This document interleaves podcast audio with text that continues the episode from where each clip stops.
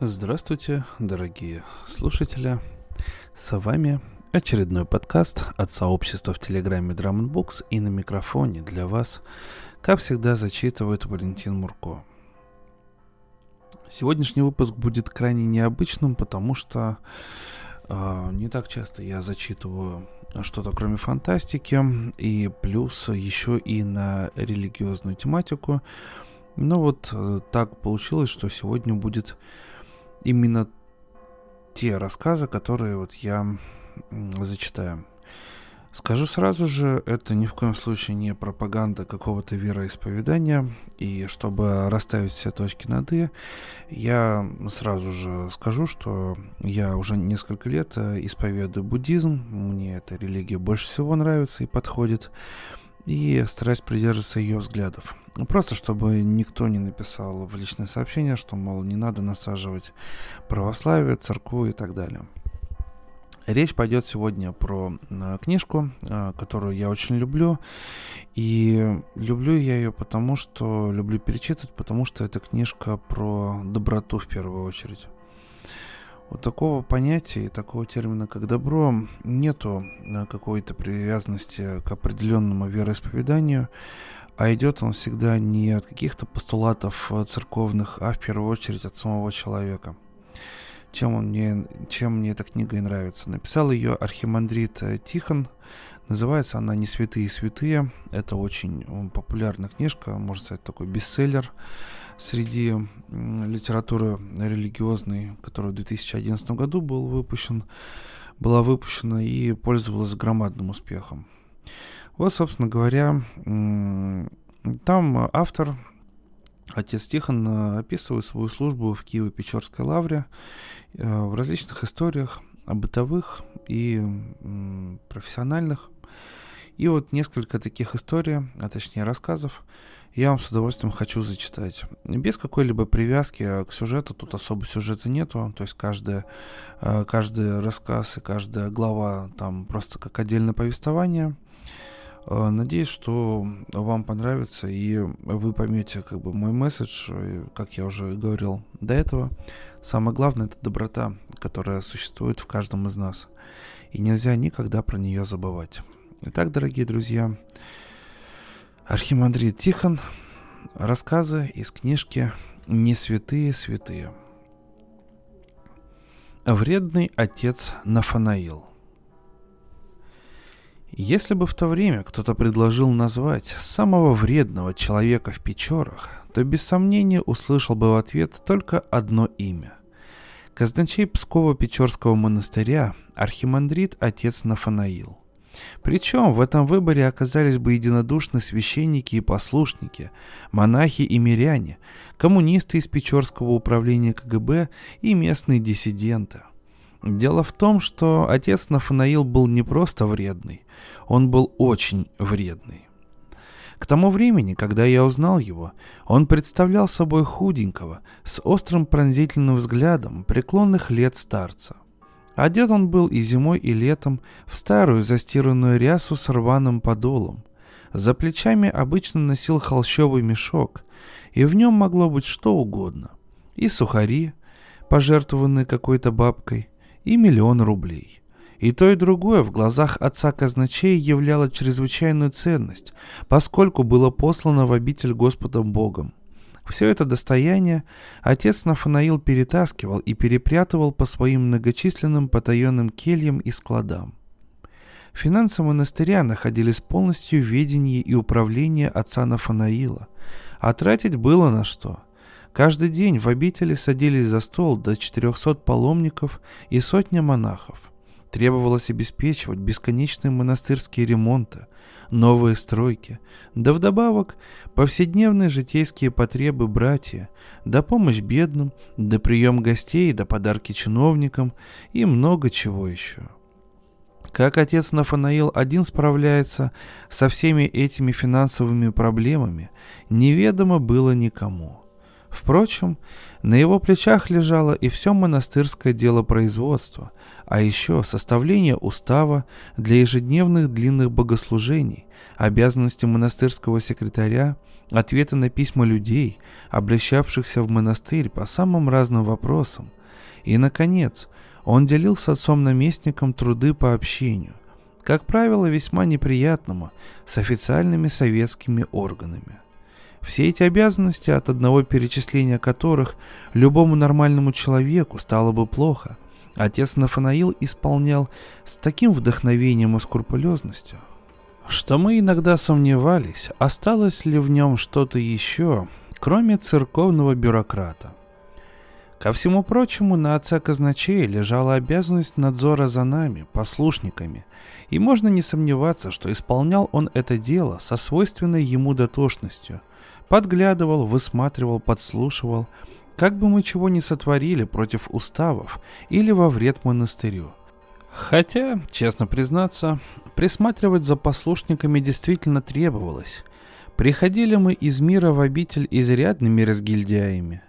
Была у отца Нафанаила еще одна фантастическая особенность. Он всегда появлялся именно в тот момент, когда его меньше всего ждали. Скажем, увильнет монастырская молодежь от послушания и расположится где-нибудь на гульбище древних стен отдохнуть, поболтать, погреться на солнышке.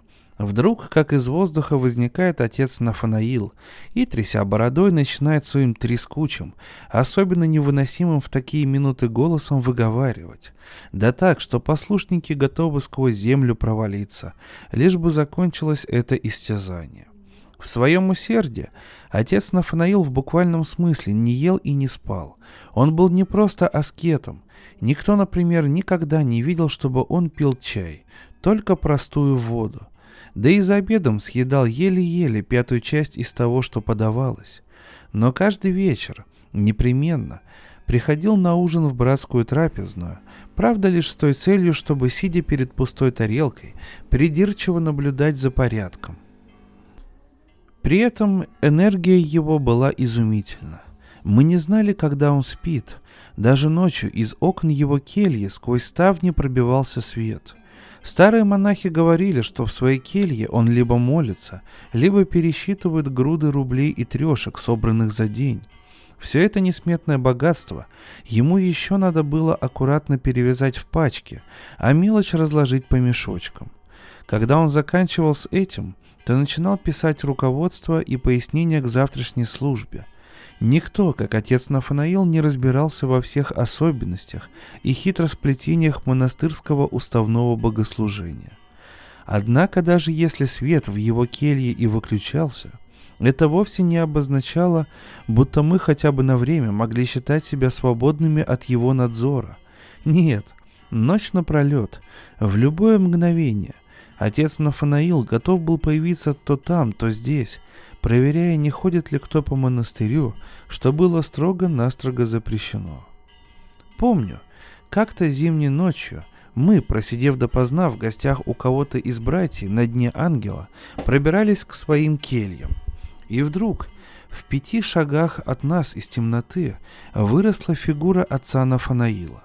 Мы замерли от ужаса, но очень быстро с удивлением поняли, что на этот раз казначей нас не видит – и вел он себя как-то странно. Еле волочил ноги и даже пошатывался, сгорбившись под своим мешком. Потом мы увидели, как он перелез через низкий штакетник полисадника и вдруг улегся в снег, прямо на клумбу. Умер. Пронеслось у нас в головах. Мы выждали немного и, затаив дыхание, осторожно приблизились. Отец Нафанаил лежал на снегу и спал. Просто спал. Так ровно дышал и даже посапывал. Под головой у него был мешок, который он обнимал обеими руками. Мы решили ни за что не уходить, пока не увидим, что будет дальше. Спрятались за водосвятной часовней и стали ждать. Через час мы, в конец закоченевшие, увидели, как отец Нафанаил внезапно бодро поднялся, стряхнул запорошивший его снежок и, перекинув мешок за спину, как ни в чем не бывало, направился своей дорогой. Тогда мы совершенно ничего не поняли. И лишь потом давно знающие казначея монахи объяснили, что отец Нафанаил просто очень устал и захотел удобно поспать. Удобно, в том смысле, что лежа, поскольку в своей келье он спал только сидя. А чтобы не нежиться в кровати, предпочел поспать в снегу. Впрочем, все, что касалось образа жизни Печорского казначея, было лишь нашими догадками. Вредный отец Нафанаил никого в свой сокровенный внутренний мир не пускал. Да что там говорить, он никого не пускал даже в свою келью, включая всесильного отца-наместника, хотя это и казалось совершенно невозможным, чтобы наместник, отец Гавриил, куда-то в своем монастыре не мог войти, тем более, что келья казначея находилась не где-нибудь, а на первом этаже дома, где жил наместник, прямо под его покоями. Конечно, мириться с таким положением вещей для хозяина монастыря было невозможно. И вот однажды отец-наместник после какого-то праздничного обеда, будучи в чудесном расположении духа, объявил отцу Нафанаилу, что не откладывая идет к нему в гости попить чайку. Несколько человек из братьев, находившихся рядом в тот момент, сразу поняли, что сейчас произойдет нечто потрясающее ум, душу и всякое человеческое воображение. Упустить возможность увидеть такое событие было бы просто непростительно. Так что, благодаря свидетелям, сохранить описание этой истории удалось. Отец-наместник торжественно и неумолимо двигался по монастырскому двору к келье отца Нафанаила, а казначей семенил за его спиной и с великим воплем убеждал отца-наместника отказаться от своей затеи. Он умолял его заняться чем-то душеспасительным, полезным, а не праздными прогулками по ветхим, совершенно никому не интересным комнатушкам – он красочно описывал, какой у него в келье беспорядок, что он не прибирал в ней 26 лет, что в келье невыносимо затхлый воздух. Наконец, в полном отчаянии, отец Нафанаил перешел почти к угрозам, громко размышляя вслух, что ни в коем случае нельзя подвергать драгоценную жизнь отца-наместника опасности, которая может подстерегать его среди завалов казначейского жилища. «Ну хватит, отец казначей!» Уже с раздражением оборвал его наместник, стоя перед дверью кельи. «Открывайте и показывайте, что у вас там». Несмотря на сердитый тон, заметно было, что отца наместника разбирает настоящее любопытство. Осознав, наконец, что теперь никуда не деться, отец Нафанаил как-то вдруг даже повеселел и молодцевато, отрапортовав положенное монаху, благословите отец-наместник, прогремел ключами и отверз перед начальством заветную дверь, которая четыре десятилетия до этого момента приоткрывалась лишь ровно настолько, чтобы пропустить худенького отца Нафанаила. За широко распахнутой дверью зияла полнейшая непроглядная тьма. Окна в таинственной келье днем и ночью были закрыты ставнями. Сам отец Нафанаил первым прошмыгнул в этот черный мрак и тут же исчез — как провалился. Во всяком случае, из кельи не доносилось ни звука. Отец-наместник вслед за ним осторожно ступил за порог и, неуверенно крякнув, пробасил: «Что же у вас тут так темно? Электричество-то есть? Где выключатель?» «Справа от вас, отец-наместник», услужливо продребезжал из непроницаемой тьмы голос казначея. «Только ручку протяните». В следующее мгновение раздался душераздирающий вопль отца-наместника, и какая-то неведомая сила вынесла его из тьмы казначейской кельи в коридор. Вслед за ним на свет стремительно вынырнул отец Нафанаил. В долю секунды он запер за собой дверь на три оборота и бросился к ошеломленному наместнику, охая и ахая, Казначей принялся сдувать пылинки и оправлять рясу на отце-наместнике, взахлеб причитая. Вот незадача, господи помилуй. Этот выключатель, к нему приспособиться надо. Сломался еще в 64-м, на покров Божьей Матери, аккурат в день, когда Хрущева снимали. Знак. Утром отвалился выключатель, вечером Никиту сняли. С тех пор я этот выключатель назад не возвращаю. И ни-ни никаких электриков. Сам все наладил. Два проводка из стены торчат. Соединишь — горит свет, разъединишь — гаснет. Но приспособиться, конечно, надо надо, это правда, но не все сразу, не все сразу. Так что, отец-наместник, милости просим, сейчас я дверку снова отворю и грядем с миром. Теперь-то вы знаете, как моим выключателем пользоваться, а там еще, ох, много чего интересного». Но наместника к концу этой еродивой речи и след простыл. При всем том, отец Нафанаил был действительно образцом послушания. Писал длиннющие оды в честь отца-наместника и Псково-Печорского монастыря, а также сочинял нравоучительные стихотворные проповеди в пять листов. Вредность отца Нафанаила простиралась и на могучее советское государство, особенно когда оно слишком бесцеремонно вмешивалось в монастырскую жизнь. Говорят, что именно отец Нафанаил дал особо тонкий совет великому печорскому наместнику, архимандриту Алипию, когда даже тот пребывал в некотором затруднении от напора и грубости властей. Произошло это в конце 60-х годов. Как известно, тогда все граждане Советского Союза должны были принимать участие в выборах и ящик для голосования приносили в монастырскую трапезную, где после обеда братья под надзором наместника, недовольно ворча, отдавала кесарю Кесарева.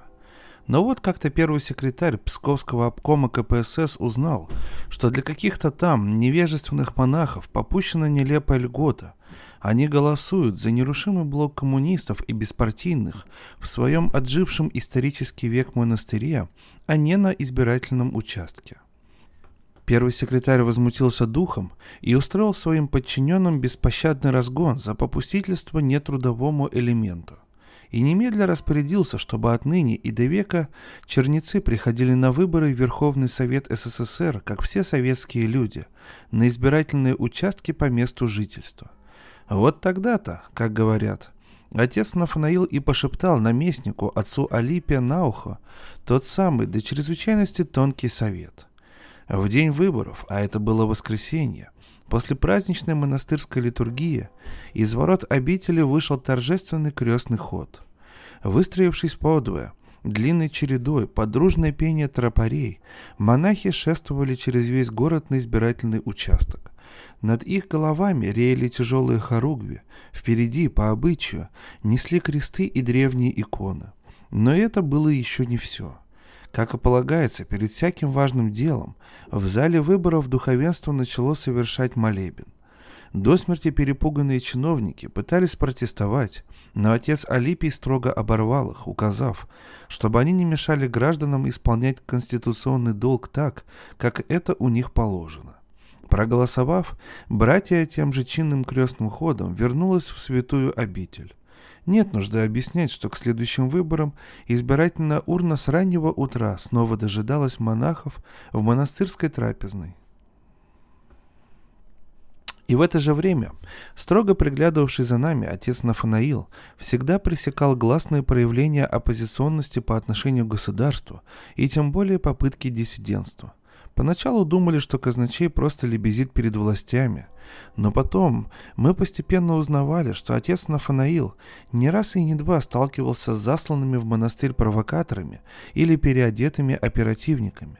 Но даже вполне понимая, что перед ним искренние люди, отец Нафанаил вся же всякий раз обрывал столь любимое нами вольномыслие.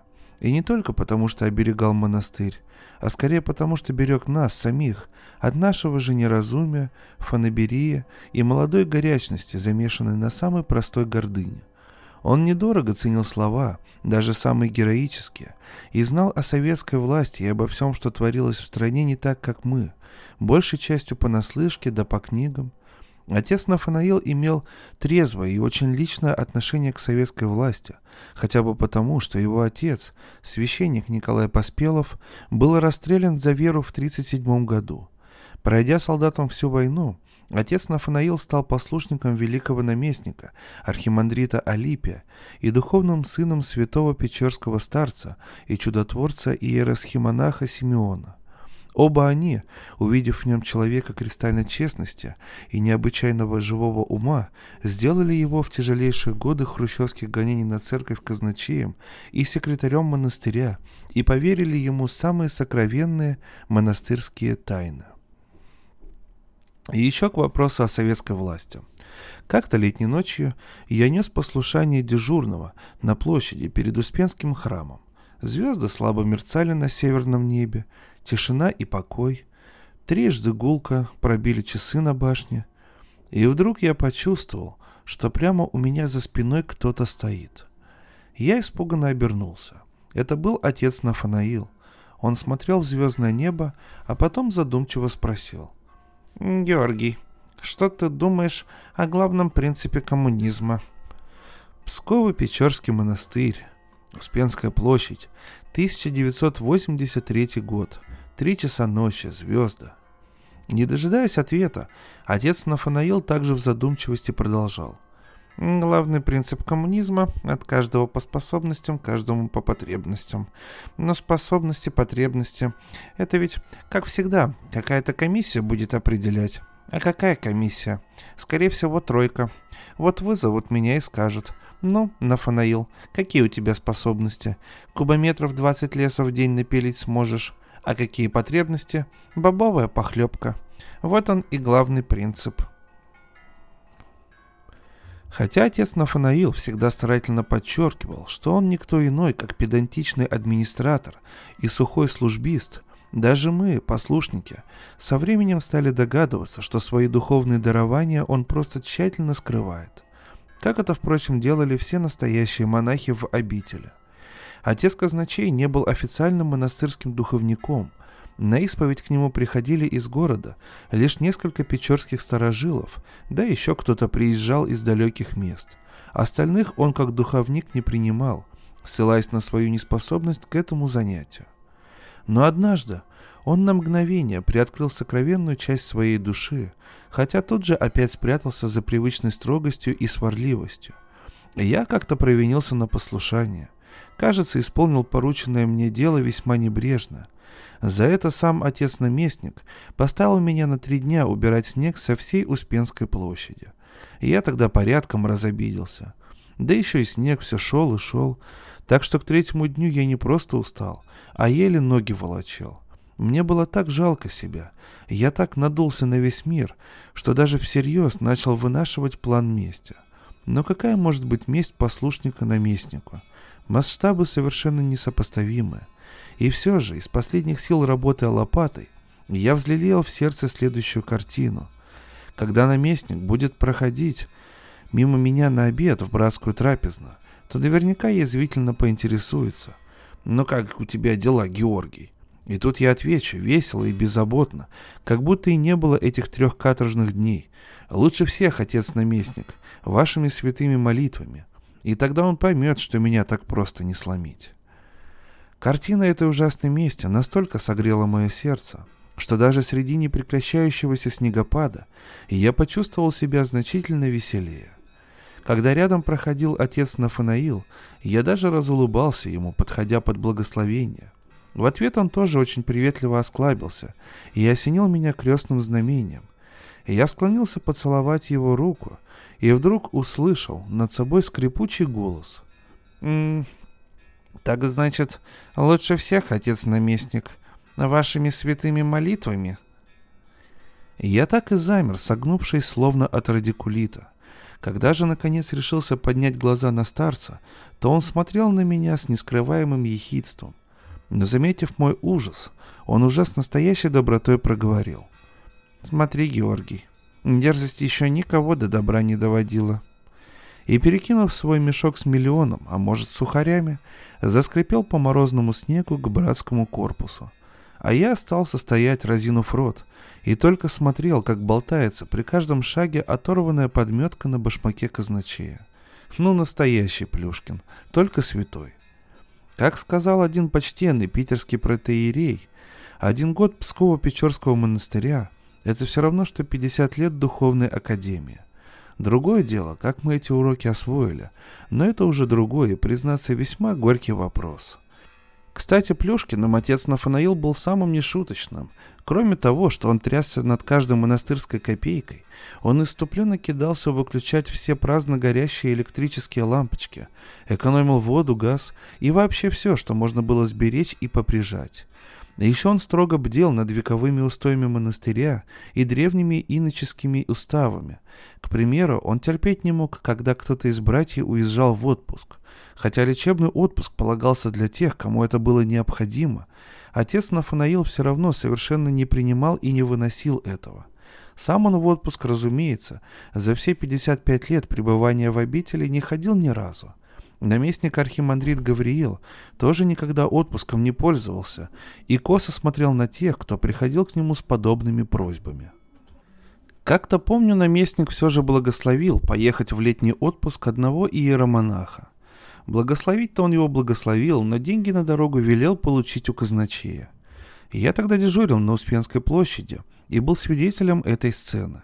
Началось с того, что собравшийся в отпуск иеромонах долго и впустую стучался в дверь кельи отца Нафанаила. Казначей, сразу поняв, о чем пойдет речь, затаился и не открывал. Тогда батюшка решил брать отца казначея измором. Он присел на скамью поодаль и стал ждать. Часа через четыре отец Нафанаил, опасливо озираясь, вышел на площадь, и тут его настиг отпускник с письменным благословением наместника выдать деньги на дорогу. Увидев бумагу, Отец Нафанаил замер, совершенно убитый, а потом с воплем повалился на землю и, задрав к небу руки и ноги, при этом под подрясником обнаружились драные башмаки и синие выцветшие кальсоны, закричал во весь голос. «Караул! Помогите! Грабят! Деньги им давай! В отпуск ходят! Устали от монастыря! От Матери Божией устали! Грабят! Караул! Помогите!» Бедный батюшка даже присел от ужаса. Иностранные туристы на площади застыли в изумлении, схватившись за голову. Иеромонах опрометью бросился в свою келью, а наместник, стоя на балконе настоятельского дома, страшно довольный, взирал на всю эту картину. Увидев, что опасность миновала, отец Нафанаил спокойно поднялся, отряхнулся от пыли и отправился по своим делам. Особую радость нам доставляло, когда мы получали послушание помогать отцу Нафанаилу в проведении экскурсий по монастырю. Как правило, ему поручалось водить каких-то особо важных персон. В наши послушнические обязанности входило лишь открывать перед посетителями и запирать за нами старинные засовы на тяжелых церковных дверях. Остальное время мы внимали отцу Нафанаилу. А послушать было что – Отец Нафанаил был продолжателем традиций своего учителя, архимандрита Алипия, отстаивавшего монастырь и верю в Бога в годы хрущевских гонений. Алипиевский дар мудрого, а порой беспощадного слова, перешел по наследству к отцу Нафанаилу. В те атеистические годы советские работники, приезжавшие в монастырь, ожидали увидеть кого угодно – мракобесов, хитрецов хапук, темных недочеловеков, но только не тех, кого они встречали на самом деле.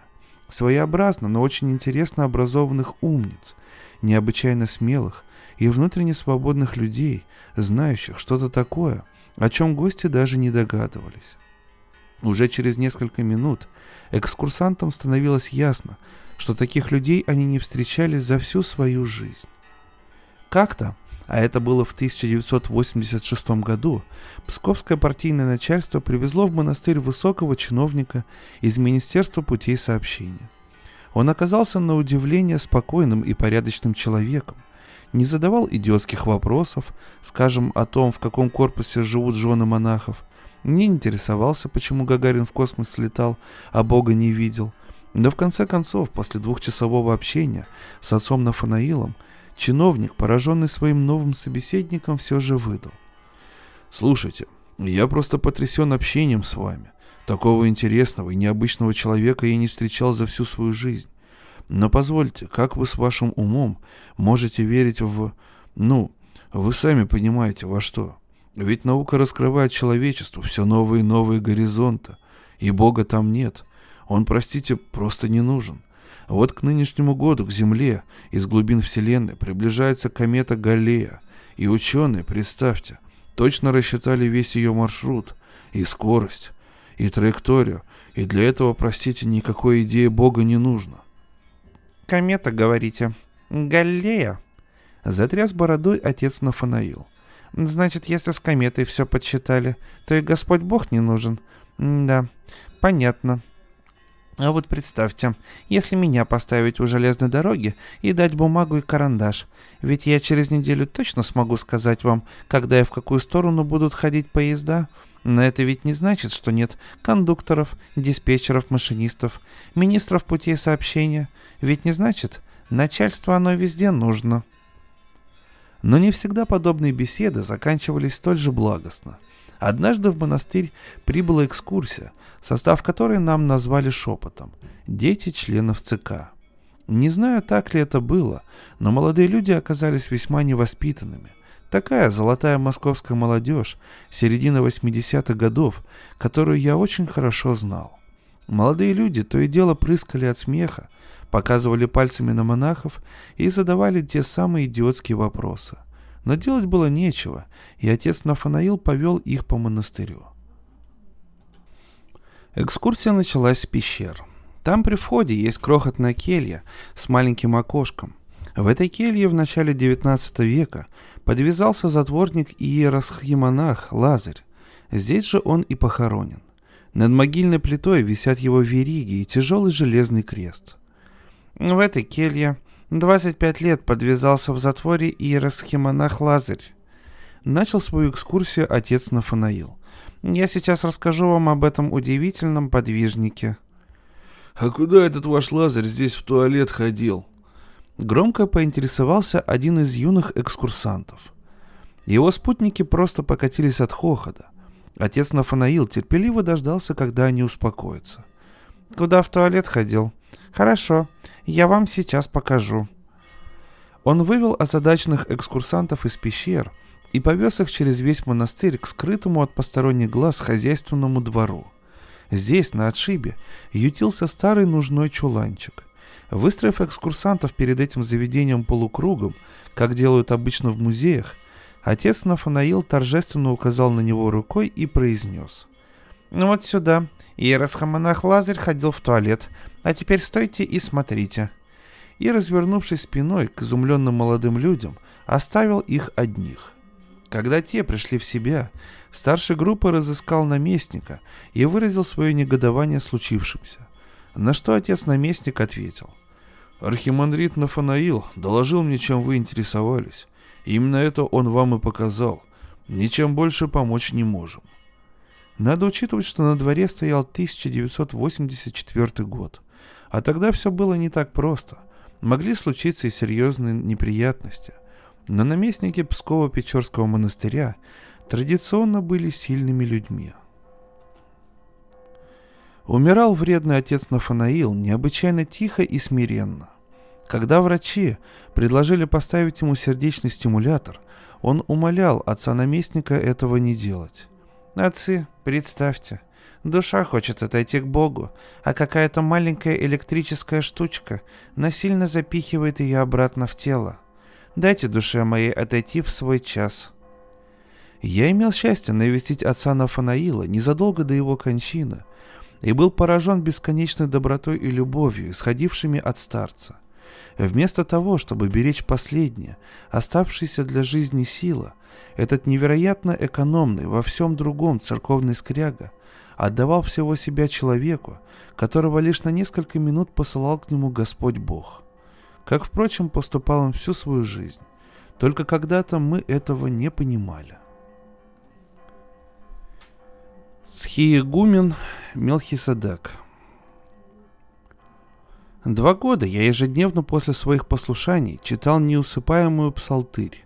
Это такая особая традиция, когда в монастыре не прекращают молитву ни днем, ни ночью, попеременно читая псалтырь, а потом по особым помянникам поминает множество людей о здравии и о упокоении.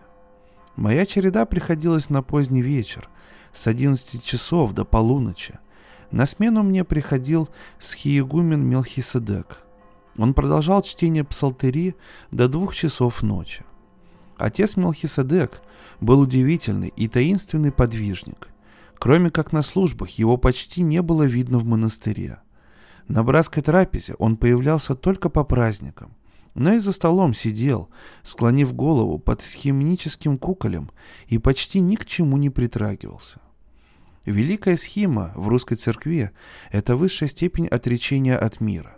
Принимая схимнический постриг, монах оставляет все прочие послушания, кроме молитвы. Ему, как и при монашеском постриге, вновь меняют имя. Епископы-схимники складывают в себя управление епархии, монахи-священники освобождаются ото всех обязанностей, кроме служения литургии и духовничества. Отец Мелхиседек появлялся под сводами небольшого и слабо освещенного Лазаревского храма, где читали неусыпаемую псалтырь всегда за минуту до того, как часы на монастырской колокольне должны были пробить двенадцать. У царских врат он медленно клал три земных поклона и ждал, когда я подойду. Преподав мне благословение, он знаком отсылал меня, чтобы в одиночестве приступить к молитве. За целый год он не сказал мне ни слова. В древнем монашеском патерике рассказывается, три монаха имели обыкновение ежегодно приходить к Авве Антону Великому. Двое из них вели с ним душеспасительные беседы, а третий всегда молчал и ни о чем не спрашивал. После долгого времени Авва Антоний спросил у него, «Вот ты столько времени ходишь сюда, и почему никогда ни о чем не спрашиваешь?» Монах ответил ему, «Для меня, отец, довольно и смотреть на тебя». К тому времени я тоже понимал, как необычайно мне посчастливилось, что каждую ночь я могу хотя бы видеть этого подвижника. Но все-таки однажды я набрался смелости и дерзнул нарушить привычный ритуал. Более того, когда отец Мелхиседек, как обычно, благословил меня у царских врат, я отважился задать вопрос, с которым очень хотели, но не решались обратиться к нему, наверное, все послушники и молодые монахи в монастыре. История заключалась в следующем. Отец Мелхиседек до принятия Великой Схимы служил в монастыре, как все священники, и звали его игумен Михаил. Он был искусным и усердным столяром. В храмах и в кельях у братья до сих пор сохранились кивоты, аналоя, резные рамы для икон, стулья, шкафы, прочая мебель, сделанные его руками – Трудился он к радости монастырского начальства с раннего утра до ночи. Однажды ему благословили выполнить для обители большую столярную работу. Несколько месяцев он трудился, почти не выходя из мастерской. А когда закончил, то почувствовал себя столь плохо, что, как рассказывает очевидца, там же упал и умер. На взволнованные крики свидетелей несчастья прибежали несколько монахов, среди которых был и отец Иоанн. Отец Михаил не подавал никаких признаков жизни. Все собравшиеся в печали склонились над ним. И вдруг отец Иоанн сказал, «Нет, это не покойник, он еще поживет». И стал молиться. Недвижимо лежащий монастырский столяр открыл глаза и ожил.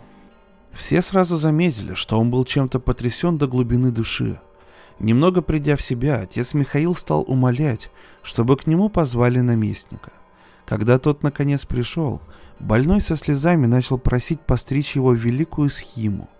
Говорят, услышав такое самочинное желание своего монаха, наместник, в свойственной ему отрезвляющей манере, велел больному не валять дурака, а поскорее выздоравливать и приступать к работе, раз уж помереть толком не смог.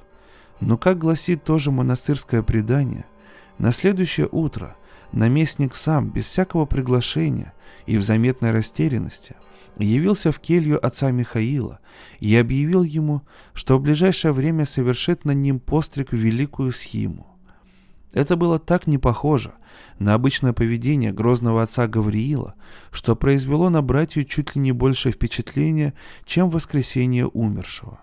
По монастырю разнесся слух, что наместнику ночи явился святой покровитель Псково-Печорского монастыря, преподобный игумен Корнилий, которому в XVI веке Иван Грозный собственноручно отрубил голову и сурово повелел наместнику немедленно исполнить просьбу вернувшегося с того света монаха. Повторюсь, это всего лишь монастырское предание. Но, во всяком случае, вскоре над отцом Михаилом был совершен схимнический постриг, и с тех пор он стал называться схиегуменом Мелхиседеком. Отец-наместник дал схимнику очень редкое имя в честь древнего и самого таинственного библейского пророка. По какой причине наместник назвал его именно так, тоже остается великой загадкой, хотя бы потому, что сам отец Гавриил ни на постриге, ни во все оставшиеся годы так ни разу и не смог правильно выговорить это ветхозаветное имя. Как он ни старался, но коверкал его нещадно. Причем от этого у него всякий раз портилось настроение, и мы боялись попасть ему под горячую руку. В монастыре знали, что в те минуты, когда отец Мелхиседек был мертв, ему открылось нечто такое, после чего он восстал к жизни совершенно изменившимся человеком. Нескольким своим близким сподвижникам и духовным чадам отец Мелхиседек рассказывал, что он пережил тогда. Но даже отзвуки этого повествования были крайне необычными. И мне, и всем моим друзьям, конечно же, хотелось узнать тайну от самого отца Мелхиседека. И вот той ночью, когда в Лазаревском храме я набрался смелости впервые обратиться к схимнику, то спросил именно об этом. Что видел он там, откуда обычно никто не возвращается?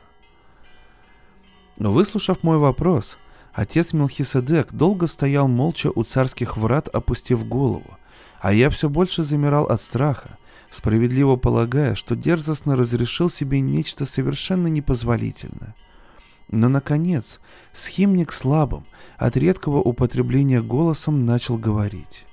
Он рассказал, что вдруг увидел себя посреди огромного зеленого поля. Он пошел по этому полю, не зная куда, пока дорогу ему не преградил огромный ров. Там, среди грязи и комьев земли, он увидел множество церковных кивотов, аналоев, окладов для икон. Здесь же были и исковерканные столы, сломанные стулья, какие-то шкафы. Приглядевшись, монах с ужасом узнал вещи, сделанные его собственными руками.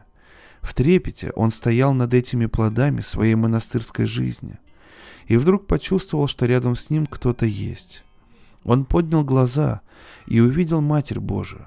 Она тоже с грустью смотрела на эти многолетние труды инока. Потом она проговорила. «Ты монах, мы ждали от тебя главного, покаяние и молитва, а ты принес лишь это. Видение исчезло, умерший очнулся снова в монастыре. После всего случившегося отец Мелхиседек полностью переменился. Главным делом его жизни стало то, о чем говорила ему Пресвятая Богородица – покаяние и молитва. Плоды теперь уже духовных трудов не замедлили сказаться в его глубочайшем смирении, плача о своих грехах искренней любви ко всем, в полном самоотвержении и превышающих человеческие силы аскетических подвигах, а потом и в замеченной многими прозорливости и в деятельной молитвенной помощи людям. Видя, как он с совершенной отчужденностью от мира подвязается в невидимых и непостижимых для нас духовных битвах, мы, послушники, решались обращаться к нему лишь в самых исключительных случаях. К тому же его еще и побаивались, в монастыре знали, что отец Мелхиседек весьма строг как духовник, и он имел на это право. Его неукоснительная требовательность к чистоте души всякого христианина питалась лишь великой любовью к людям, глубоким знанием законов духовного мира и пониманием, насколько непримиримая борьба с грехом жизненно необходима для человека. Этот схимник жил в своем, высшем мире, где не терпят компромиссов – но если уж отец Мелхиседек давал ответа, то они были совершенно необычны и сильны какой-то особой, самобытной силой. Однажды в монастыре на меня обрушилась лавина незаслуженных и жестоких, как мне представлялось, испытаний. И тогда я решил пойти за советом к самому суровому монаху в обители, скиегумену Мелхиседеку. В ответ на стук в дверь и на положенную молитву на порог кельи вышел отец Мелхиседек. Он был в монашеской мантии и епитрахиле. Я застал его за совершением схимнического правила. Я поведал ему о своих бедах и неразрешимых проблемах. Отец Мелхиседек выслушал все, неподвижно стоя передо мной, как всегда, понурив голову, а потом поднял на меня глаза и вдруг горько-горько зарыдал. «Брат», сказал он с невыразимой болью. «Что ты меня спрашиваешь? Я сам погибаю». Старец Схиегумен, этот великий, святой жизни подвижник и аскет стоял передо мной и плакал от неподдельного горя, что он воистину худший и грешнейший человек на земле. А я с каждым мгновением все отчетливее и радостнее понимал, что множество моих проблем вместе взятых не стоит ровно ничего. Более того, эти проблемы здесь же и совершенно ощутимы для меня безвозвратно улетучивались из души. Спрашивать еще о чем-то или просить помощи у старца уже не было нужды. Он сделал для меня все, что мог. Я с благодарностью поклонился ему и ушел. Все на нашей земле, простое и сложное, маленькие человеческие проблемы и нахождение великого пути к Богу, тайны нынешнего и будущего века — все разрешается лишь загадочным, непостижимо прекрасным и могущественным смирением. И даже если мы не понимаем его правды и смысла, если оказываемся к этому таинственному и всесильному смирению неспособными, оно само смиренно приоткрывается нам через тех удивительных людей, которые могут его вместить. О самой прекрасной службе в моей жизни.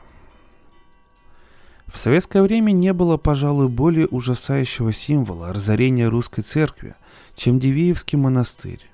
Эта обитель, основанная преподобным Серафимом Саровским, была превращена в страшные руины.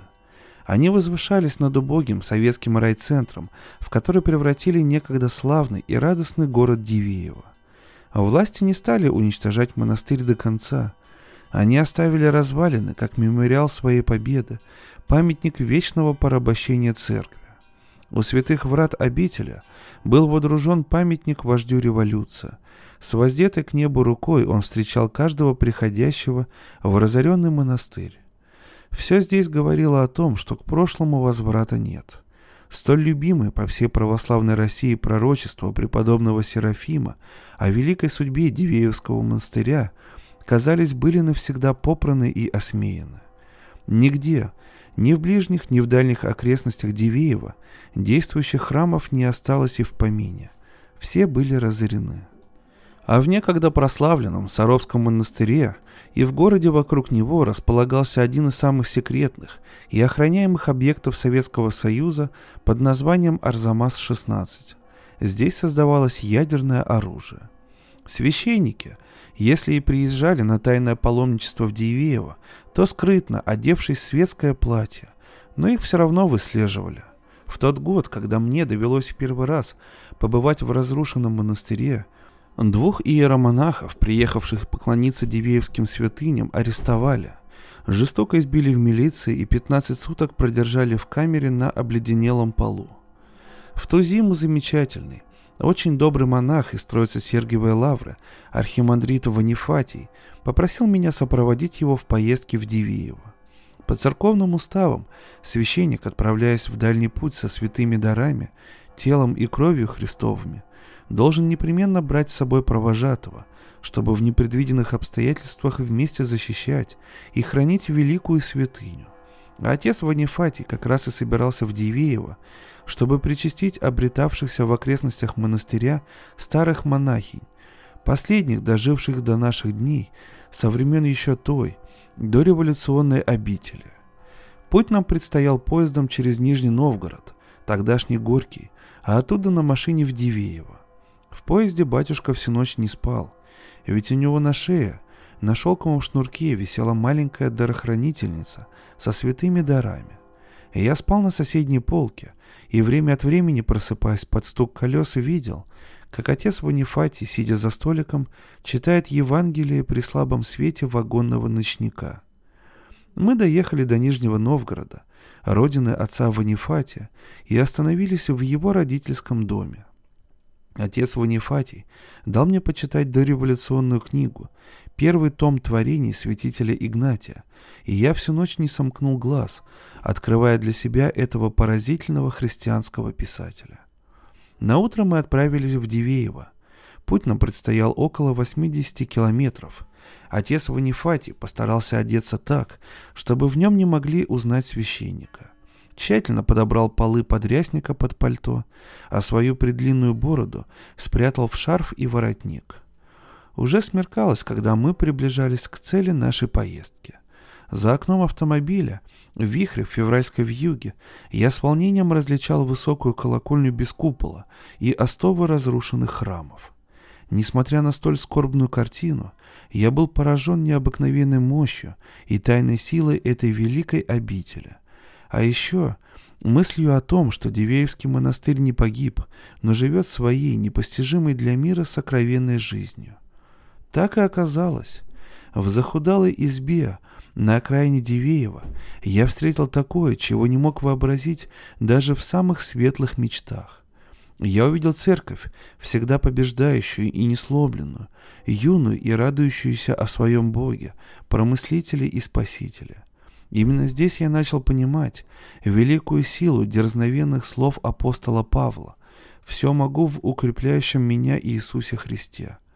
И еще, на самой прекрасной и незабываемой церковной службе в моей жизни я побывал не где-нибудь в великолепном кафедральном соборе, не в прославленном седой древностью храме, а в райцентре Дивееве, в доме номер 16 по улице Лесной. Точнее, это был даже не дом, а старая банька, приспособленная под жилье. Впервые, очутившись здесь с отцом Ваднифатием, я увидел комнатенку с чрезвычайно низким потолком, а в ней десять старух, ужасно древних. Самым младшим было, по крайней мере, далеко за 80, а старшим совершенно определенно больше ста лет. Все они были в простых, старушечьих одеждах, в обычных платочках. Никаких ряс, монашеских апостольников и клобуков. Ну какие они монахини? Так, простые бабки. Подумалось бы мне, если бы я не знал, что эти старухи – одни из самых мужественных наших современниц, истинные подвижницы, проведшие в тюрьмах и лагерях долгие годы и десятилетия, и, несмотря на все испытания, лишь умножившие в душе веру и верность Богу. Я был потрясен, когда на моих глазах отец Ванифатий, этот почетный архимандрит, настоятель храмах в патриарших покоях Троицы Сергиевой Лавры, заслуженный и известный в Москве духовник, прежде чем благословить этих старух, встал перед ними на колени и сделал им земной поклон. Я, честно говоря, не верил своим глазам. А священник, поднявшись, принялся благословлять старух, которые неуклюже ковыляя, по очереди подходили к нему. Видно было, как искренне они радуются его приезду. Пока отец Ванифатий и старухи обменивались приветствиями, я огляделся. По стенам комнатушки, у икон в древних кивотах тускло горели лампады. Один образ сразу обращал на себя особое внимание. Это была большая, прекрасного письма икона преподобного Серафима Саровского. Лик светился такой добротой и теплом, что не хотелось отрывать взгляда.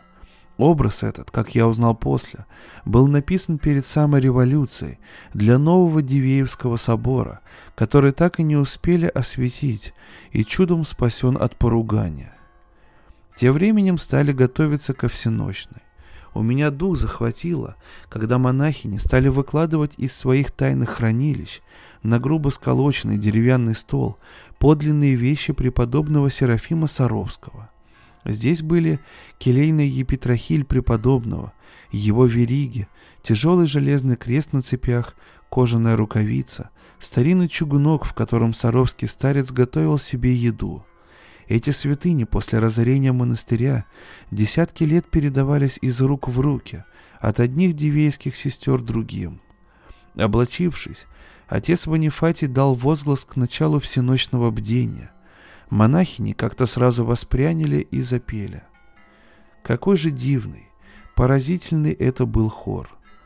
«Глаз шестый, Господи, возвах Тебе услышимя», возгласила грубым и хриплым старческим голосом монахиня Канонарх. Ей было 102 года. Около 20 лет она провела в тюрьмах и ссылках. И все великие старухи запели вместе с ней. «Господи, возвах к Тебе услышимя, услышимя Господи». Это была непередаваемая словами служба. Горели свечи. Преподобный Серафим смотрел с иконы своим бесконечно добрым и мудрым взглядом. Удивительные монахини пели почти всю службу наизусть. Лишь иногда кто-то из них заглядывал в толстые книги, вооружившись даже не очками, а огромными увеличительными стеклами на деревянных ручках. Также они служили и в лагерях, в ссылках, и после заключения. возвратившись сюда в Дивеево и обосновавшись в убогих лачугах на краю города. Все было для них привычно, а я действительно не понимал, на небе нахожусь или на земле. Эти старухи-монахини несли в себе такую духовную силу, такую молитву, такое мужество, кротость, доброту и любовь, такую веру, что именно тогда на этой службе я понял, что они одолеют все. И безбожную власть со всей ее мощью, и неверие мира, и самую смерть, которой они совершенно не боятся. Ну что ж, дорогие друзья, я понимаю, что это был довольно-таки необычный выпуск Drum Books. Пишите в личные сообщения в Телеграме, либо в чатике в нашем, я ссылочку прикреплю, о том, что вы думаете и стоит ли еще записывать такие выпуски. Здесь нет никакой пропаганды церкви или еще что-то. Я просто, не знаю, как-то на праздниках подумал, что добра не так много в жизни, и почитать что-то доброе не будет лишним. Надеюсь, что вам понравились эти рассказы из книжки «Не святые святые», и ну, вы получили удовольствие от прослушивания сегодняшнего выпуска. С вами был Валентин Мурко, телеграм-канал Drum Books. Огромное спасибо за внимание и услышимся. До новых встреч.